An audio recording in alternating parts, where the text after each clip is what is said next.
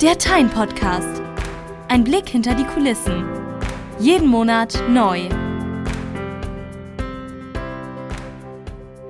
Moin und herzlich willkommen hier beim Time Podcast. Unsere Tina hat in ihrem Leben ja schon so einiges an Nachwuchs bekommen. Da sind zum Beispiel die ganzen Individualversionen, aber auf die kommen wir dann in einer der kommenden Episoden mal ein bisschen näher hin. Äh, zum anderen gibt es aber auch noch einen ganz besonderen Spross und der nennt sich Ecclesias. Und den wollen wir euch heute mal vorstellen. Dazu habe ich mir gleich zwei Gäste eingeladen. Den einen kennt ihr schon, das ist der Cornelius Weiß, Teamleiter Software Engineering bei Metaways. Moin Conny. Hi, grüß euch. Und ebenfalls am Start ist Mirko Classic, der ist IT-Projektleiter beim Erzbistum Hamburg. Moin Mirko. Ja, hallo. So, Conny, ich überfalle dich jetzt als erstes mal mit einer Frage. Was ist denn dieses Ekklesias?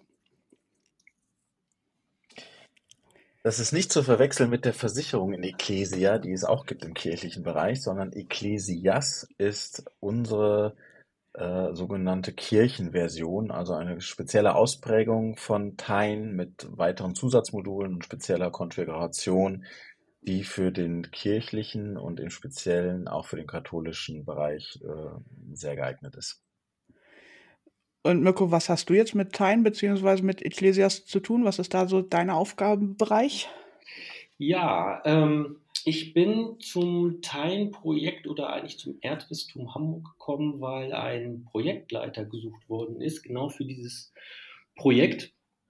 Ähm, das Erzbistum hat ein oder führt gerade einen ganz großen Strukturwandel durch, in dem sogenannte pastorale Räume ge gegründet werden. Das heißt, von einer einzelnen Kirche und da sitzt der Pfarrer drauf und dann haben wir einen Gemeinderaum und eine Kita noch mit dran. Das hat man eigentlich immer ganz gut noch im Griff im Sekretariat auf einem Schreibtisch mit Blatt Papier und einem Zettel und, äh, sage ich mal, einer großen Metaplanwand dann an der Wand, wann ist eigentlich was hin zu pastoralen Räumen. Das heißt, dass wir die gesamte ähm, Verwaltungsstruktur zusammenfassen von mehreren Kirchen in ein Sekretariat. Weil auf der einen Seite haben wir, werden wir kleiner, leider, leider, und wir müssen ähm, unsere Verwaltungsstrukturen effektivieren.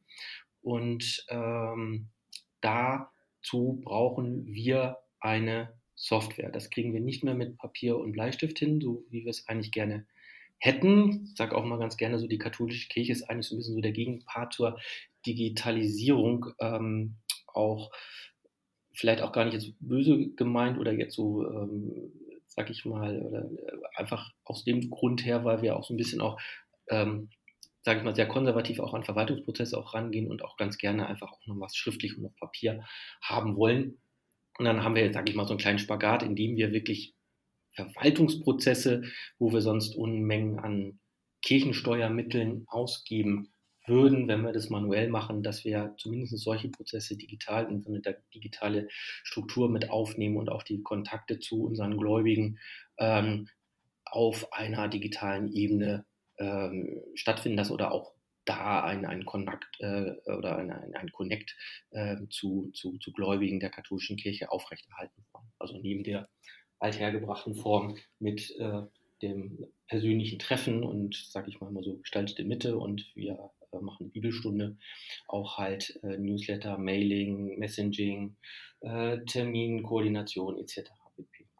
Und genau für diese großen Verwaltungsstrukturen, ich habe plötzlich 17 Kirchen, die zentral verwaltet werden müssen. Da müssen Priester, Lektoren und Dienstplanungsstrukturen hinter äh, gebaut werden. Waren, äh, die, war die katholische Kirche 2016 auf der Suche nach einem geeigneten System und es gab nichts auf dem Markt. Und äh, haben dann eine größere Ausschreibung gemacht und eine Firma, die sich auf diese Ausschreibung ähm, beworben hatte, war denn dann die Firma Metaverse. Ähm, das war noch so ein bisschen vor meiner Zeit. Und äh, die haben gesagt, also mit Kirche haben wir so jetzt erstmal gar nichts am Hut. Also wir sind jetzt keine Firma, die auf Kirchensoftware spezialisiert ist, aber wir haben so eine Kollaborationssoftware, die nannte sich damals noch Time 2.0 und ähm, die würde sich perfekt eignen, das anzupassen auf kirchliche Belange. So, wenn dies und das und jenes und hast du nicht gesehen und liebe katholische Kirche, wie hättet ihr es denn dann im Speziellen? Und dann kamen natürlich bei der Seite des Erzbistums dann viele Fragen und äh, oh Gott, oh Gott, oh Gott, was sind das alles für technische IT-Fragen, die dann so aufkommen? Und äh, dann kam ich quasi ins Spiel, beziehungsweise meine Stelle, dass dann auch ein Softwareentwickler gesucht worden ist, der denn dieses ganze Projekt betreut und auch, sage ich mal, einem katholischen Priester erklären kann, ähm, was die Programmierer da machen und diese Strukturen einmal einem Programmierer erklärt, wie das eigentlich sein muss, dass das vernünftig funktioniert und dann aber auch auf der anderen Seite, sage ich mal, unseren sag, Kirchenstrukturen das äh, klar zu ähm, bringen oder, oder näher zu bringen, wie denn so eine Struktur im Internet funktioniert und was da eigentlich dahinter steckt. Also im Prinzip bin ich so der große Übersetzer äh, zwischen der Programmierung oder der Digitalisierung und der katholischen Kirche, so in diesem alten hergebrachten äh, Thematik. Das ist so ein bisschen so die, die Sache, wie es denn damals ähm, entstanden ist. Ähm, das Erzbistum war sehr mutig, find, finde ich, gerade als Kirche, die wir sonst auch mit Programmierung eigentlich nicht so viel am Hut haben, dass wir sagen, okay, wir gehen in so eine Eigenentwicklung. Und äh, fand das Projekt dann auch sehr spannend, dass ich dann auch gesagt habe, äh, ja, dann äh, äh, gehen wir mal los und äh, fangen wir mal an, dieses Teilen auf kirchenspezifische Themen, sage ich mal, umzubauen. Und sind jetzt, jetzt sind wir ja, seit fünf Jahren, programmieren wir, glaube ich, jetzt schon an dem System und sind seit drei, dreieinhalb Jahren in der praktischen Erprobung in den, in den Vereinen und auch in der Beziehung auch immer weiter in der, in der Weiterentwicklung. Also ich betreue eigentlich die ganzen Kirchengemeinden, die hier im Erzbistum Hamburg alle mit dem gleichen System arbeiten und äh, wir konsolidieren damit Datenstrukturen. Das äh, vorher haben wir immer Excel-Tabellen gekriegt und die sahen in 28 pastoralen Räumen oder in äh, den einzelnen Vereinen vorher alle anders aus. Und jetzt kriegen wir die zumindest alle einheitlich in einem einheitlichen Format und können die dann im Generalvikariat hier in unserem nachgelagerten System zentral verarbeiten. Und das bringt schon mal sehr viel mehr äh, oder macht die ganze Verwaltung draußen sehr viel effektiver und lässt uns draußen in den Vereinen eigentlich auch mehr Luft für äh, den persönlichen Kontakt. Weil das ist eigentlich so ein bisschen so die, die Idee an der ganzen Sache, dass wir so ein bisschen diesen Verwaltungsaufwand, der doch immens ist in der katholischen Kirche, möglichst effizient zu gestalten, damit möglichst viel Zeit bleibt, auch, sage ich mal, im Gespräch mit dem Katholiken. Ja. Mhm. mhm. Conny, Mirko hat das gerade schon so erzählt, dass MetaWise eigentlich herzlich wenig Ahnung von Kirche hatte und was da alles hintersteckt. Wie schwierig war das denn, diesen Prozess dann zu Ecclesias zu bauen? Ja, das ist ja immer relativ. Was bedeutet schwierig? Letztendlich muss man sagen, was, was, was bei so Digitalisierungsprojekten immer ein Thema ist, und das ist ganz unabhängig davon, ob uns da jetzt die katholische Kirche gegenübersetzt oder sonst wer, man muss selbst genau wissen, was möchte man eigentlich. Weil wenn vorher Prozesse, wir nennen das ad hoc, passiert sind, also immer so, wie man denkt, dass sie gerade passieren sollen, dann macht man die halt mal so, mal so und es kommt auch nicht so drauf an. Und ich glaube, das, was hier jetzt in dem Projekt echt herausfordernd zu Anfang war oder auch spannend, dass wir Fragen gestellt haben, dass wir gesagt, der Computer muss es ganz genau wissen. Ich erinnere mich an lange Diskussionen darüber. Es gibt so eine, es gibt so eine katholische Sportart, die nennt sich Intentionen. In meinen Worten bedeutet das, dass in einem katholischen Gottesdienst kann ich sagen, ich habe, was ist ich, ich möchte, dass in diesem Gottesdienst meiner verstorbenen Mutter gedacht wird. Und dann ist da eine Intention. Und zu dieser Intention kann ich irgendwie wenn ich die bestelle, dann gebe ich dazu auch eine sogenannte Stiftung, das ist ein bisschen Geld und dann ist nachher die Frage, wer kriegt das bisschen Geld? Und das ist eine uralte katholische Disziplin, kommt irgendwo aus dem Mittelalter, weiß, weiß ich auch nicht mehr so genau. Und, und jetzt gibt es also, die Frage ist, was passiert mit dieser Stiftung, mit diesen fünf Euro? Und dann hat das Kirchenrecht über die Zeit, irgendwann hat man festgestellt, im Mittelalter, ja, sag mal, die Priester bereichern sich ja an dieser Intention.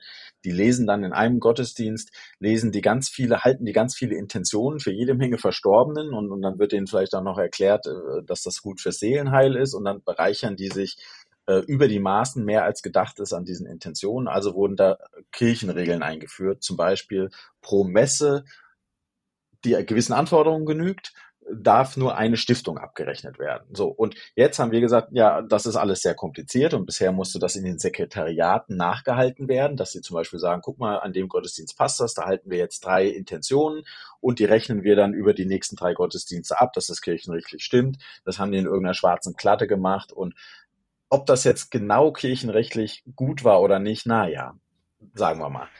Jetzt kommt Metabase daher und sagt, erklärt uns den Prozess mal bitte ganz genau wir gießen ihn jetzt in Software und die Software stellt sicher, dass das Kirchenrecht eingehalten wird.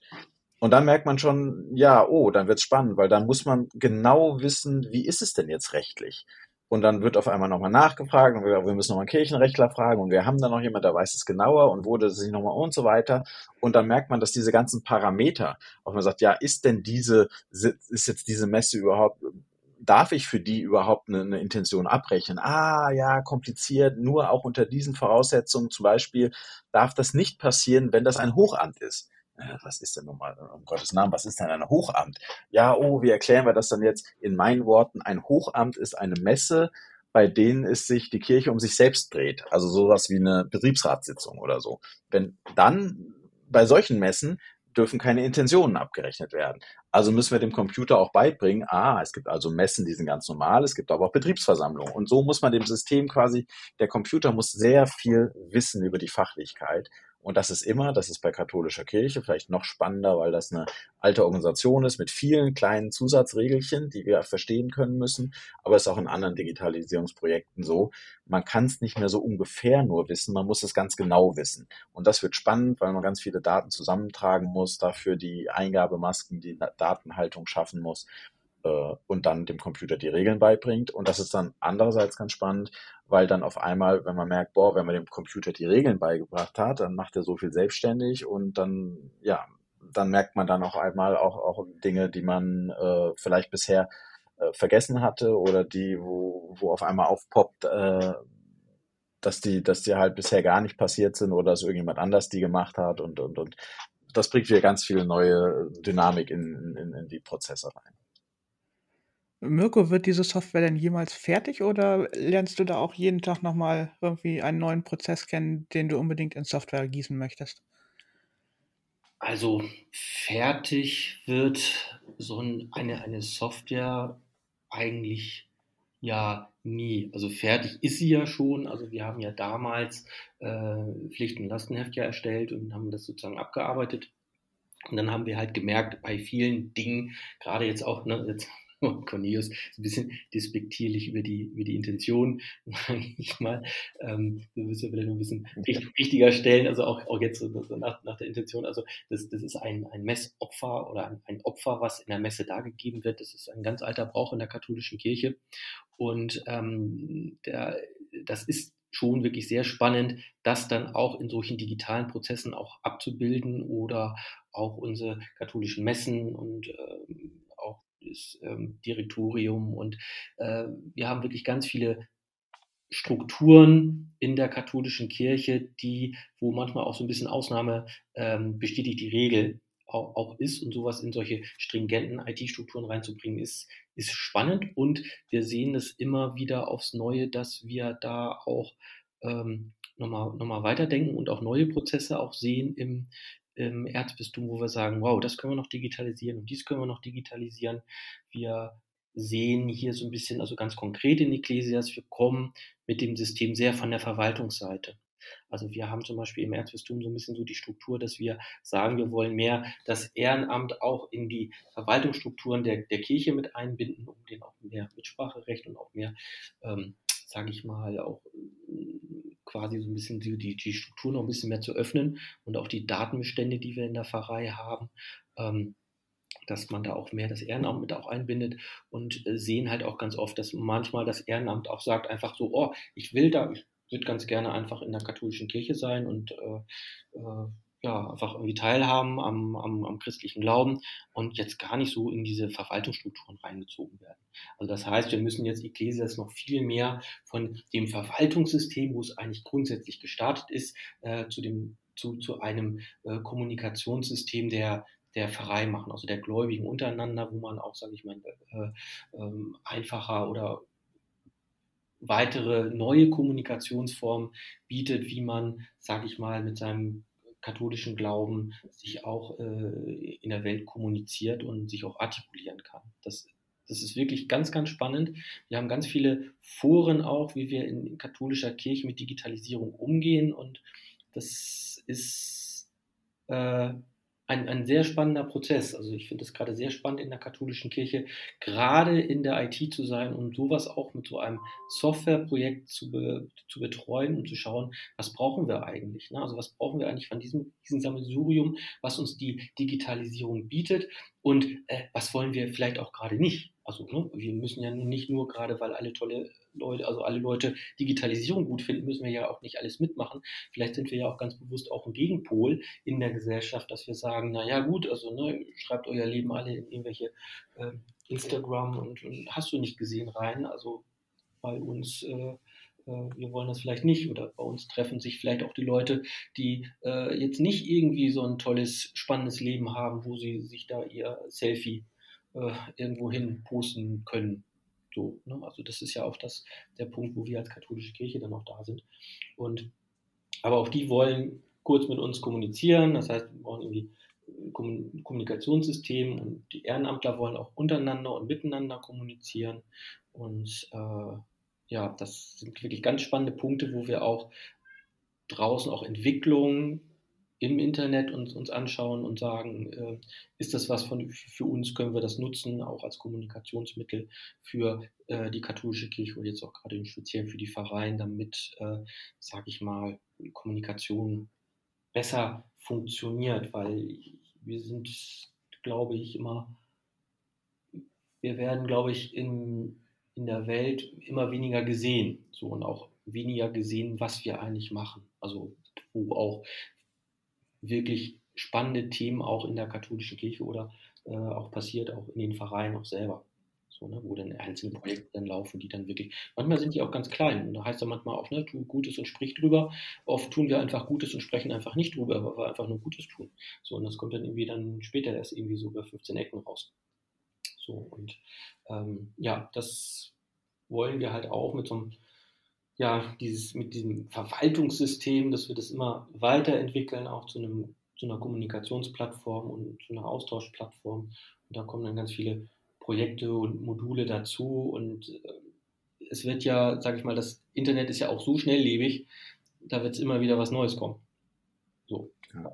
Sagen wir ja, also Tanja, ich glaube, deine Frage, die war ja, äh, ist man jemals fertig? Ich hätte eine ganz einfache Antwort, nein, nie. Das ist aber auch nicht nur die katholische Kirche, das sind die meisten unserer Kunden, die sind auf dem Digitalisierungsweg und man begleitet sich immer viele Jahre. Ähm, das sind so, und hier auch ein klares Nein. Gerade eben als Mirko erzählt hat, ist mir noch eine lustige Geschichte eingefallen, die ich kurz loswerden möchte.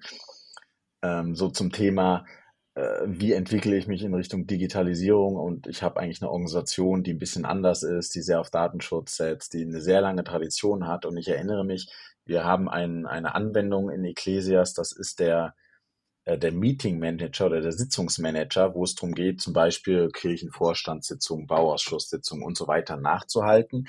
Da kann ich also eintragen, welche Tagesordnungspunkte habe ich, wer sind die geladenen Gäste, wer ist stimmberechtigt, wer ist vielleicht nicht stimmberechtigt, weil befangen ist, was sind die Gäste, was sind die Sachverständigen. Dann kann zu jedem Tagesordnungspunkt kann ein Ergebnisprotokoll hinterlegt werden, können Details hinterlegt werden und so weiter und so fort. Eigentlich richtig cool und schöne digitale Strukturen, die wir da gebaut haben. Und am Ende des Tages war es aber dann das Wichtigste und es muss ausgedruckt werden können. Äh, wieso denn? Also es ist doch alles im Computer. Und dann wir so nach dem, äh, die, die, die damaligen Projektansprechpartner nach dem Motto, nein, es muss ausgedruckt werden und dann wird das unterschrieben und dann wird es gesiegelt und archiviert. Und dann kam irgendwann mal original der Spruch, also so machen wir das die letzten 1500 Jahre. Und nur weil jetzt mal ein paar hundert Jahre der Computer so hip ist, glauben Sie doch nicht, dass wir da jetzt mit aufhören. und das fand ich, das fand ich mal eine, eine hochspannende Sichtweise. Ja, aber wie schon gesagt, auch eine, auch eine berechtigte. Ne? Also wir gehen auch gerade auch mit den Kirchenbüchern, wir schreiben die Kirchenbücher noch von Hand und digitalisieren sie dann. So, weil wir ganz genau wissen, manche Informationen halten halt länger äh, oder, oder wir wissen halt ganz genau, dass Schrift Schriftgut in unseren Archiven können wir noch nachlesen, was vor äh, 800 Jahren passiert ist. Das, was wir jetzt in, auf irgendwelchen Servern, auf irgendwelche Festplatten ablegen oder da gibt es ja alle möglichen Projekte, wo man dann sagt, okay, ne, das ist jetzt erstmal sicher für die nächsten, und da denkt man eigentlich nur an die nächsten Jahrzehnte, dass das dann auch äh, so funktioniert, ähm, ist, ist, ist schon spannend. So, ne? Also das ist, man, man hat auch seine, seine Tradition so und das sollte man vielleicht nicht alles, sage ich mal, über, über Bord werfen, nur weil es jetzt gerade irgendwie das Internet gibt und, und eine, eine Digitalisierung. Deswegen sagt man trotzdem, okay, äh, wir machen Kirchenbeschluss äh, und dann ähm, gibt es da noch einen Stempel und noch eine doppelte Unterschrift drauf. Hat man eigentlich noch in, in, in vielen Strukturen. So, und da gehen wir ganz bewusst den Weg, dass wir dann sagen, okay, das machen wir jetzt nicht mehr in der elektronischen Unterschrift, so, äh, alle diese Strukturen haben wir schon so ein bisschen in der, in der, in der Hinterhand, sage ich mal, und könnten die jetzt auch dann auch scharf stellen im, im System. Aber äh, wir sagen ganz grundsätzlich, wir, wir wollen das jetzt erstmal nicht und geben da in diesem Digitalisierungsschritt dann wieder einen Schritt denn dann zurück.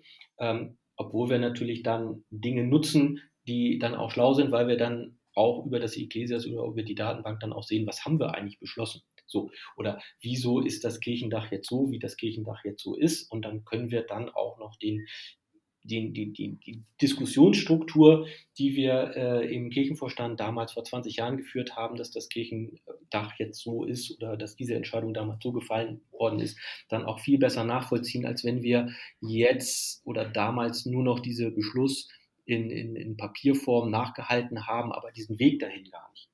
Wir haben zum Beispiel jetzt auch den, den den, den Weg, dass wir ja auch Kirche, Kirchen profanieren müssen, also profanieren, ähm, dass die geschlossen werden. Und da ist das höchst spannend, auch diese Wege und diese Diskussionen. Die, das wird die Leute in 800 Jahren noch interessieren, warum es diese Kirche jetzt nicht mehr gibt. Und auch diese, diese Schmerzen, die wir damit haben, zu sagen, ja, wir müssen uns jetzt von dieser Kirche trennen, weil es macht so keinen Sinn. Die Gesellschaft hat sich geändert.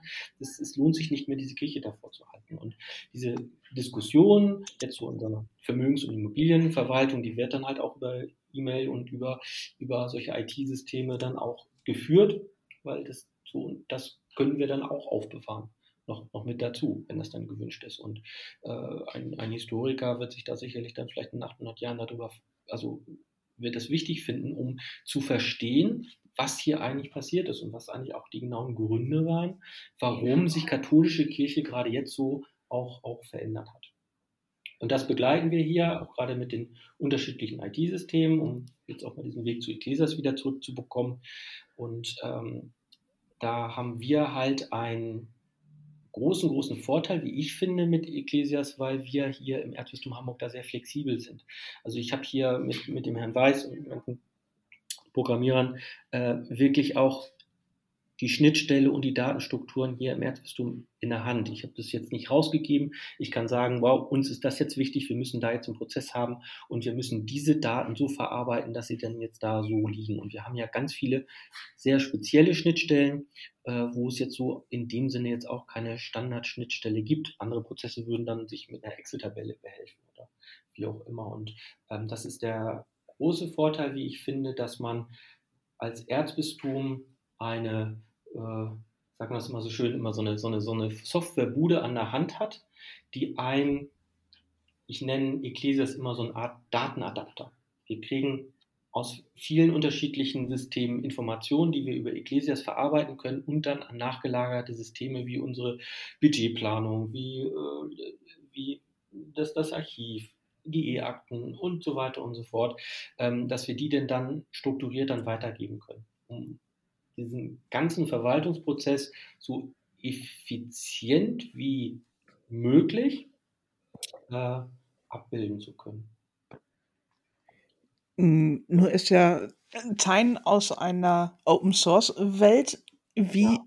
verhält sich das denn jetzt mit Ecclesias? Ist das auch noch Open Source oder habt ihr da den Daumen drauf und sagt, nee, das ist unsere Software? Ähm, nee, also wir haben, sagen ganz bewusst, das ist Open Source, obwohl wir natürlich jetzt äh, Metabase ähm, uns die Systeme, sage ich mal, programmiert.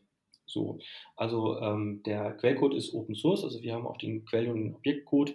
Äh, wir programmieren auch viele Strukturen oder auch Schnittstellen da draußen, die wir wirklich auch per GitHub auch freigeben, mit freundlichen Grüßen der, äh, des Erzbistums Hamburg, weil ich auch finde, wir arbeiten hier im Erzbistum mit äh, Kirchensteuermitteln und ähm, das, da steht eigentlich schon Open Source dran. So. Ne? Und ähm, ich sage mal so, Ecclesias in seiner Gänze könnte man, wenn man jetzt, sage ich mal, einen Rudel Programmierer draufsetzt, könnte man dann auch äh, forken und für seine äh, Dinge benutzen. Aber ähm, wir sind jetzt so mit dem, äh, dass das Metaverse, also man braucht, sage ich mal, die Firma Metaverse für die ganze, ähm, na sag schon, Support und Verwaltung. Und äh, wenn wir jetzt mit den ganzen Schnittstellen, weil da sind ja auch noch andere äh, Systeme noch, noch, noch dran, was Sie auch da am Anfang auch sagten. Ne? Das gibt ja auch eine andere Version. Ne? Und deswegen bleiben wir ja in diesem, mit Ecclesias in diesem großen Universum. Aber im Prinzip ist das Thema Open Source und wenn ein anderes Bistum kommt oder die Nordkirche oder ein anderer äh, christlicher äh, ähm, oder geistlicher Verein, dann sagen wir, das ist jetzt erstmal Quellcode, der jetzt einmal mit Kirchensteuermitteln bezahlt worden ist und äh, dass sich da dann jetzt nicht, sag ich mal, äh, jetzt ein Geschäftskonzept. Ja, es gibt ja dann auch Kirchensoftware, wo dann auch gesagt wird, das ist ein Geschäftskonzept. Also wir sagen halt, wir nehmen halt dieses Teilen und bauen das jetzt für die Kirchenversion jetzt so weiter. Aber das ist schon gedacht, dass wir sagen, das ist jetzt einmal mit Kirchensteuermitteln bezahlt, diese Strukturen oder diese Schnittstellen oder alles das, was wir dazu bezahlt haben. Und ähm, das ist so ein bisschen so die, der Sinn und, und die Idee an der ganzen Sache, weil dann muss nicht jeder, sage ich mal, den, den, ähm, das Rad nochmal erfinden. Aber praktisch ist es meistens so, oder jetzt auch hier mit Ecclesias, was ich auch einen großen Vorteil finde, weil ähm, Kirche ist oft sehr langsam, gerade in so IT-Strukturen und Anpassung von IT-Strukturen. Und wir arbeiten oder wir geben halt viele Dinge, die wir jetzt in Ecclesias mit reinprogrammiert haben. Da sage ich immer zum Beispiel zu den Mail-Server. Also wir haben einen unglaublich mächtigen Mail-Server in, in Ecclesias eingebaut, der auch in der Lage ist, von einem normalen Verwaltungsangestellten bedient und kontrolliert zu werden. Das ist schon um Längen einfacher als mit so einem klassischen Exchange, wo man wirklich immer so einen IT- Fachinformatiker quasi braucht, um das Ding noch irgendwie am, am Start zu halten.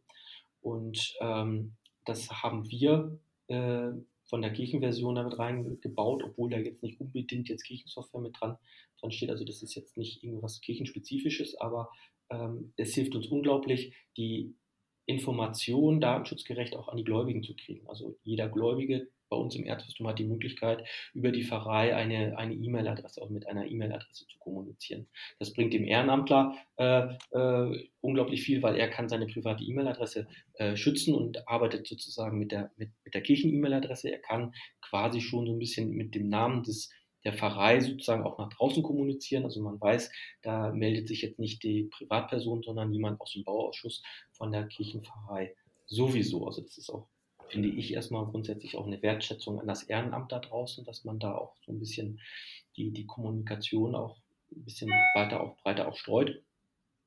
Ähm, und äh, deswegen haben wir das auch, haben wir da auch Geld in die Hand genommen und das auch so äh, pfarreitauglich entwickeln lassen. Und ähm, da freuen sich dann auch andere äh, Teilenstrukturen, dass, dass es das gibt, dass es schon fertig ist. Und das, was uns sehr freut, ist, dass wir das ganze Thema Adressbuch und Kontaktverwaltung für Ehrenamtliche oder Personen, die jetzt nicht ehrenamtlich aktiv in diesem Ecclesia-System zusammen sind. Also so dann sage ich Newsletter-Systeme, Mailing-Systeme, diese ganze Anforderungen jetzt an die DSGVO oder jetzt in der katholischen Kirche an das KDG das äh, wurde uns über, eine, über äh, einen anderen Ecclesias-Mandanten, sage ich mal, quasi gebaut. Wir konnten das sozusagen übernehmen und äh, haben da Nutznießen von, ohne da jetzt selber jetzt einen Euro in die Hand zu nehmen. Also von daher ist das auch so ein bisschen geben und nehmen jetzt erstmal grundsätzlich in dem Universum, was, was äh, uns Metaverse zur Verfügung äh, gibt, so, weil wir Metaverse jetzt erstmal brauchen, die uns da diesen Mantel drüber halten, damit das System äh, auch noch in drei Jahren funktioniert. So, also das, lass mich, äh, Mirko, lass mich das gerade noch, noch richtig stellen.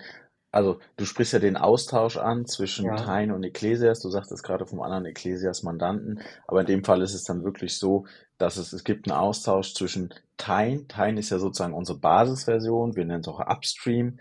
Und es gibt sozusagen den Austausch, was du gerade angesprochen hast, sind jetzt Erweiterungen in Adressbuch, Erweiterungen in DSGVO und so weiter, die jetzt auch während der Projektlaufzeit einfach aus anderen Tain-Projekten kommen, wo, wo, oder auch tatsächlich aus anderen Ausprägungen, beispielsweise wenn wir in der Behördenversion was machen, das für die Allgemeinheit äh, gut ist, dann kommt es, dann implementieren wir es in Teilen und aus Teilen kommt es in die Behördenversion rein und dann sprechen wir miteinander und sagen, sag mal Mirko, ist es nicht auch irgendwie interessant für Ecclesias, sollen wir es da nicht auch mit reinnehmen? Und dann steht's halt auch so, das sind halt die anderen Kanäle, über die die Sachen kommen und genauso Dinge, die wir in Ecclesias implementieren, prüfen wir immer auf Standardtauglichkeit und wenn sie standardtauglich sind, dann kommen sie in den Teilenstandard rein und stehen auch allen zur Verfügung.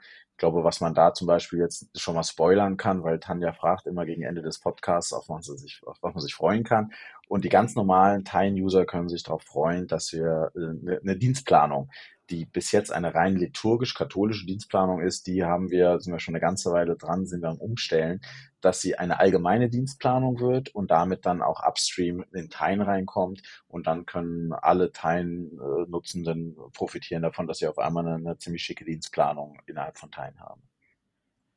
So was, du nimmst mir meine ganzen Fragen hier schon weg. Also, ich wollte gerade ketzerisch fragen, ob dann auch der Tine-User oder die Tine-Userin von den kirchensteuerlichen Mitteln profitiert, dann nimmst du mir das schon weg. Und Ausblick hier sowieso.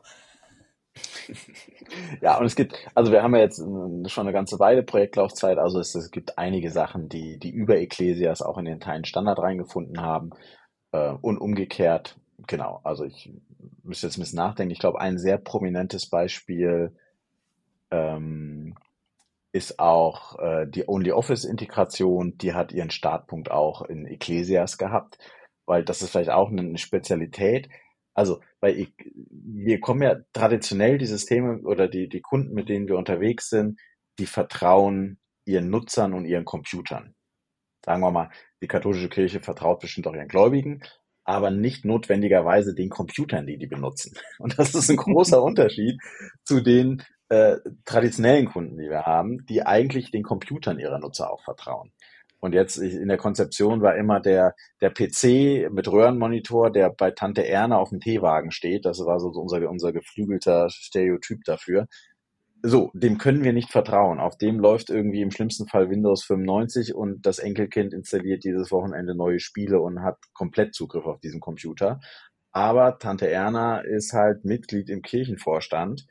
Wir können diesem Computer aber nicht vertrauen. Und, und das sind viele kleine Verbesserungen auch, aber die in, in, in, in Teilen mit eingeflossen sind, dass wir dass wir im Prinzip die Notwendigkeit umgehen wollen, dass wir von dem lokalen Computer irgendwie abhängen. Und so kam dann auch die Only-Office-Integration, die, glaube ich, jetzt auch Leute, die eigentlich diese Anforderungen gar nicht haben, aber die die sehr zu schätzen wissen, jetzt äh, quasi die Online-Dokumentenbearbeitung da drin zu haben, hat ihren Ursprung in Ecclesias, weil es einfach nicht zumutbar ist, also weil wir dem Computer von, von Tante Erna nicht vertrauen. Deswegen können wir auch die Dokumente nicht herunterladen und lokal bearbeiten, sondern müssen sie online bearbeiten. So, und so würden, wenn ich jetzt noch eine Weile nachdenke, mir bestimmt einige Sachen noch einfallen, die, die in Ecclesias ihren Ursprung gefunden haben und die jetzt auch, wo die Teilnutzerinnen von äh, profitieren. Mhm. Ich glaube insgesamt der komplette Dateimanager, also der wurde ja in den vergangenen Jahren sehr aufgebaut mit Linkverteilung und äh, Sachen hochladen und dann von da aus nur Zugriff haben, der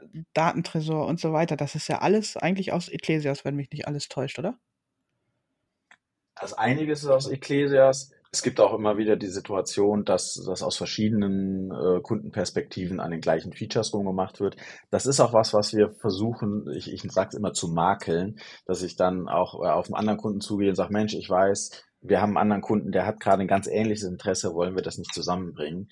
So ist auch ein Dateimanager. Das ist natürlich schon ein sehr zentrales Tool, äh, wo es aus verschiedenen Richtungen äh, die, die, die Weiterentwicklungen gibt. Aber natürlich, das stimmt, äh, da ist der Datentresor ist auf alle Fälle auch fürs Erzbistum reingekommen.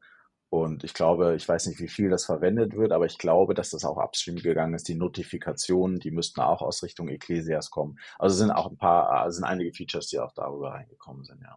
Mhm, genau. Also auch, äh, das waren ja auch ganz wichtige Anforderungen. Also wir sagen ganz grundsätzlich oder wir gehen auch im Erzbistum immer weiter den Schritt, dass wir nur noch über das Internet miteinander kommunizieren. Also, ne, dass wir gar keine oder immer weniger proprietäre äh, Software oder Betriebssysteme im System haben wollen und im Verwaltungssystem draußen in den Vereinen noch viel mehr, äh, weil wir auch mit ganz viel Ehrenamtlern draußen unterwegs sind. Dass wir gesagt haben, ich möchte eigentlich im Prinzip den, den, den Arbeitsplatz komplett nur noch auf dieser Internetseite halt haben, auch in, in entsprechend geschützt. Also wir haben da auch mit, äh, mit, mit FIDO 2 Integration und so weiter und so fort versucht, möglichst sicher äh, mit dem Ehrenamt kommunizieren zu können, obwohl wir jetzt, jetzt sagen, wir schreiben, also ne, nichts ist sicherer als, als die Post, die wir persönlich überbracht haben, sage ich mal so.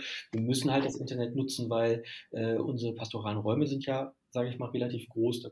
Also ne, man muss sich digital also, oder elektronisch miteinander in Verbindung setzen.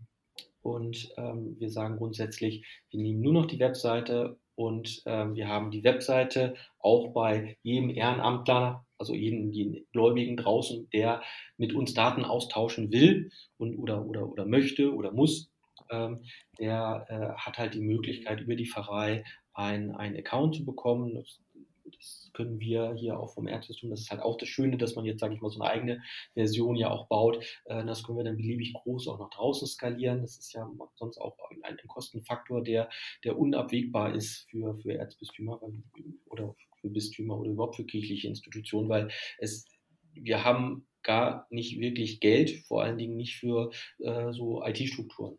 Das versuchen wir natürlich möglichst viel mit möglichst, sage ich mal, wenig IT-Aufwand äh, zu, zu bekommen. Und ähm, da nutzen wir ganz viel halt Open Source oder nutzen halt dann auch die Sachen, die wir dann in Ecclesias ja auch oder von, von Teilen auch nutzen können und äh, Dinge, die uns halt ganz dringend gefehlt haben, haben wir dann auch rein programmieren lassen, sage ich mal, mit Kirchensteuermitteln und gehen dann sozusagen dann in den Teilen oder in den, in den Upstream jetzt so in den großen dann, dann auch rein. Das ist so ein Geben und Nehmen und ähm, das ist so ein bisschen so dieses, dieses, dieses große Universum und der, der große Vorteil ist halt wirklich, wir haben von keine großen also wir, wir haben auch, was den Datenschutz angeht, wir, wir laufen bei Metavis auf unseren eigenen Servern, auf der eigenen Infrastruktur mit, mit, äh, mit, mit, Software, die wir wirklich auch verstehen. Äh, wir, wir programmieren, wir, wir wissen den Quellcode, wir, ähm, wir haben da nirgendwo irgendwo eine Blackbox, wo wir das auch hinnehmen müssen, dass plötzlich irgendwie äh, eine, eine, Firma Microsoft oder eine Firma Google sagt, nee, das machen wir jetzt so rum und dann müssen plötzlich alle springen. Also wir haben uns hier gerade in dem, in dem Pfarreisystem draußen so ein bisschen unsere digitale Souveränität noch so ein bisschen, also oder die, die Steuerbarkeit, was, was wollen wir jetzt digitalisieren und was wollen wir nicht digitalisieren. So, das äh, finde ich einen großen, großen Vorteil, weil gerade wenn wir jetzt in Kirche und jetzt auf dem, wenn wir jetzt sagen, wir liegen jetzt in M365, da sagt Microsoft, ja, ne, die Sachen werden jetzt alle, sage ich mal, öffentlich an alle möglichen anderen Punkte gegeben oder wie auch immer. Und das kann man so einfach gar nicht abstellen. Äh, in so einem Ecclesia-System haben wir das unter Kontrolle und können sagen, nee, nee, nee, das wollen wir gar nicht. Wir wollen das genau so haben, nämlich aus dem und den, den, den Gründen. So, und das finde ich einen riesen Vorteil. Ähm, dass man hier im Erzbistum wirklich diese Datenstrukturen und die Datenströme wirklich komplett ähm, in, in, in, der Hand hat und äh, dann nach hinten raus auch unglaublich viel Geld spart sage ich mal so, weil man kann ja die Informationen dann gleich, also man hat diese Dramen in dieser Schnittstellen, also ich weiß nicht, wenn jetzt mal ein ITler, sage ich mal, zuhört, ähm, dass die größten Kosten hat man eigentlich immer in, in, diesen, in diesen Schnittstellen, wo irgendwelche Daten von A nach B müssen. Das sind meistens immer diese Riesenschmerzen und wenn Sie auf der einen Seite wirklich das System in der Hand haben und den, dem, dem anderen System, was man vielleicht nicht so in der Hand hat, ähm, dem das genauso zuschustern kann, wie er es denn gerne hätte, ist das ein riesen, riesen Vorteil. So, und äh, ja, je länger wir sozusagen mit Ecclesias arbeiten, also von der IT-Sicht oder von den nachgelagerten Systemen, ist man immer glücklicher. Die Ehrenamtler hätten gerne schönere Bilder und ein bisschen mehr, bisschen mehr Grafik und ein bisschen hübschere Knöpfe.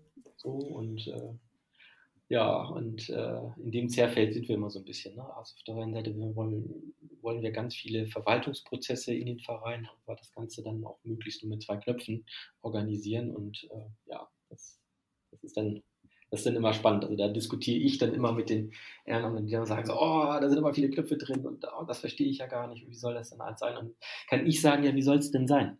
So, wie, wie hätten Sie es denn gerne? Also auch zum Beispiel auch so liturgische Dienstplanung, da sind wir wirklich dann auch mit den Priestern, also da war ich wirklich in vielen, vielen äh, Sitzungen, äh, wo die ihre Dienstplanung auf Word-Dokumenten gemacht haben, da haben wir wirklich geguckt, wie muss das denn eigentlich laufen, wie, wie entsteht das eigentlich überhaupt, dass das mal ein bisschen fluffiger läuft.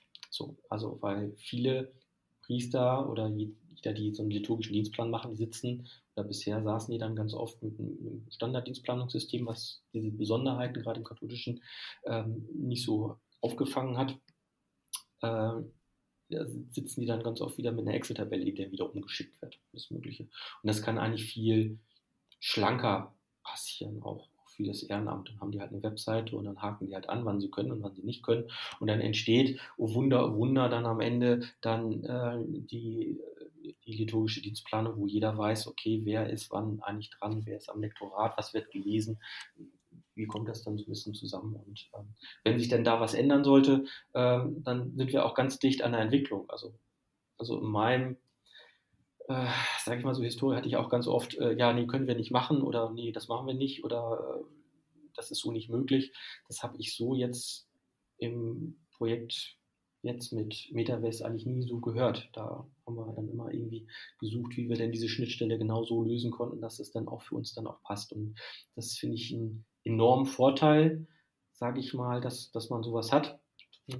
Datenadapter, die man dann auch, äh, sage ich mal, äh, mit wenig Aufwand anpassen kann an alle möglichen Änderungen. Also 2016 da hatten wir noch eine ganz andere Buchhaltung, da hatten wir im Generalvikariat, da hatten wir auch noch ganz normale Domain-Controller und jetzt nicht M365.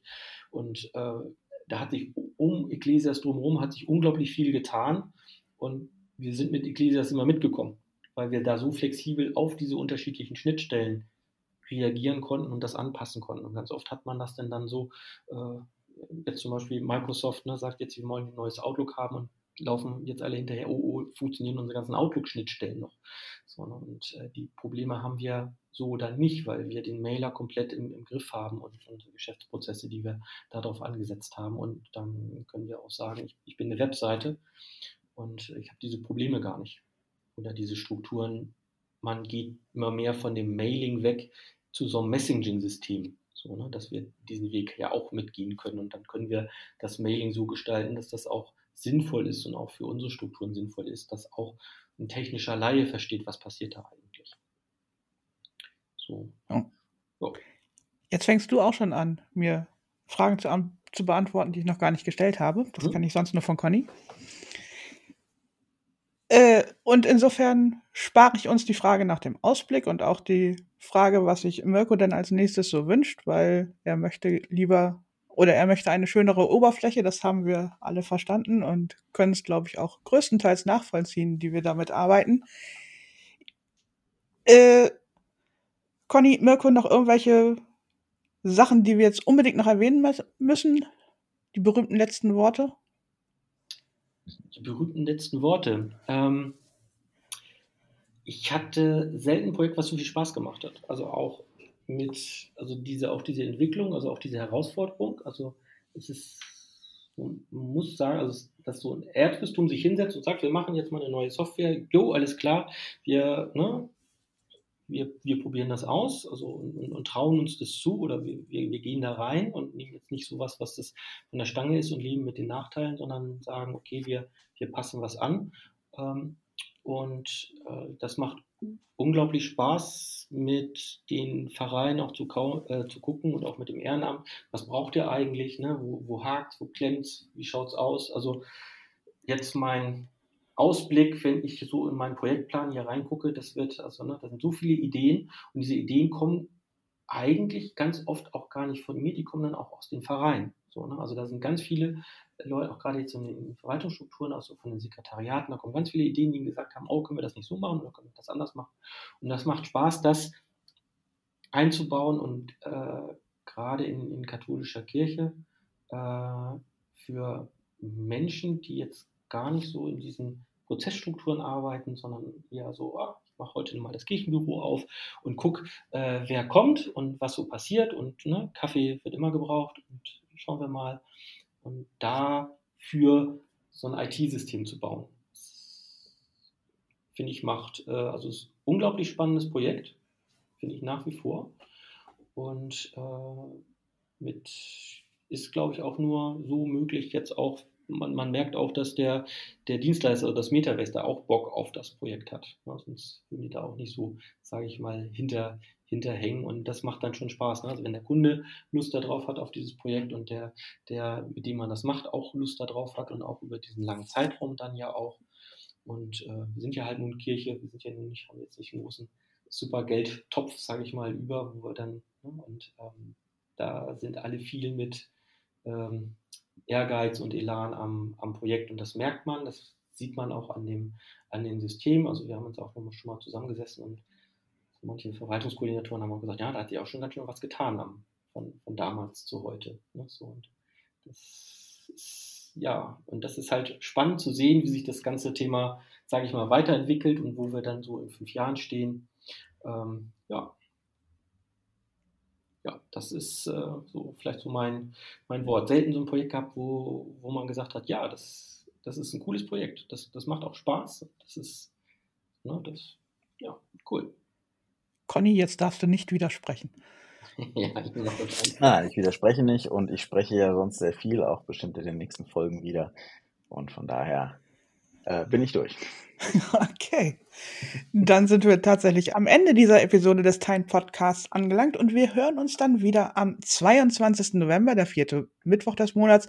Ich kann euch schon mal ein bisschen spoilern. Im November kommt auch das neue Major Release raus. Jetzt könnt ihr raten, was denn da wohl unser Thema sein wird.